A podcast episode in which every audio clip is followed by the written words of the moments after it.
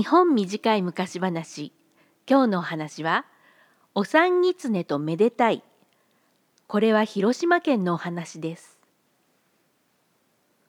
昔ある山にお産狐というのがいました。お産狐は海の方に降りていっては漁師の船に潜り込んで鯛の目玉をしゃぶるのが大好きでした。ある日いつものように鯛の目玉をしゃぶっていると船の持ち主に見つかって捕まってしまいました。漁師はすごい剣幕で言いました「この畜生めがこの鯛はな大阪へ売りに行ってその金で孫娘にきれいなベベを買ってやるつもりだったんじゃ。もう許さん海に放り込んでやる」お産狐はおろおろして言いました「こらえて使わさい。私は何も悪いことはしておりません。鯛の身には手をつけず、人間が食べずに残す目玉だけしゃぶっていたんですから。バカ言え、目玉の飛び出した鯛なんぞ誰が買うもんか。売り物をダメにしやがって、絶対に許せねえ。サメの餌にしてやるぞ。そ、そんなら私がこの鯛を売ってきますから、一緒に大阪に連れて行ってください。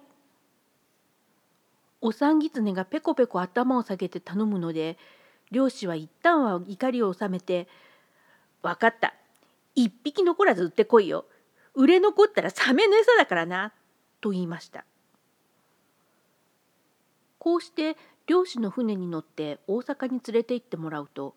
お産狐は頭に葉っぱを乗せてくるりと一回転して人間の魚屋に化けました。そして天秤棒に鯛を入れたたらいをぶら下げて「鯛はいらんかね」と言いながら売り歩きました。けれど目玉が飛び出した鯛なんか気味が悪いと誰も買おうとはしません。これは困った。このまま逃げてしまおうかいやいや逃げてしまっては漁師どんが気の毒だ。人間が目玉の出た鯛を買わないなんて思わなかった。悪いのは私だから何とか全部売り切らなければ。しかし良い知恵もなく仕方なく狐の総元締めである伏見の稲荷様に「これからはいたずらをやめて心を入れ替えます。どうか良い知恵をお貸しください」そう言って祈りました。すると稲荷様の声がして「もう悪さをせぬと約束するなら知恵を授けよう。目の出た鯛はめでたいと言って売り歩くがいい。そうおっしゃるので狐は地べたに頭をつけて稲荷様にお礼を言いました。そして「目の出た鯛めでたいはいらんかね」と呼ばわって歩くと次々に買い手がついてたらいいっぱいの鯛があっという間に売り切れてしまいました。お産狐はそのお金を持って漁師に謝りました。そして元の港まで乗せて行ってもらい山に帰っていったということです。トッピンパラリのプ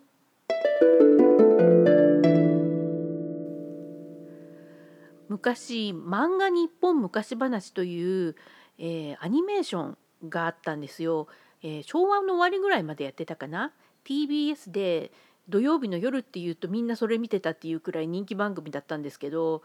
えー、その中でこれとそっくりな話もしくはこれそのものかもしれないんですけどあの似たような話を見た記憶があります。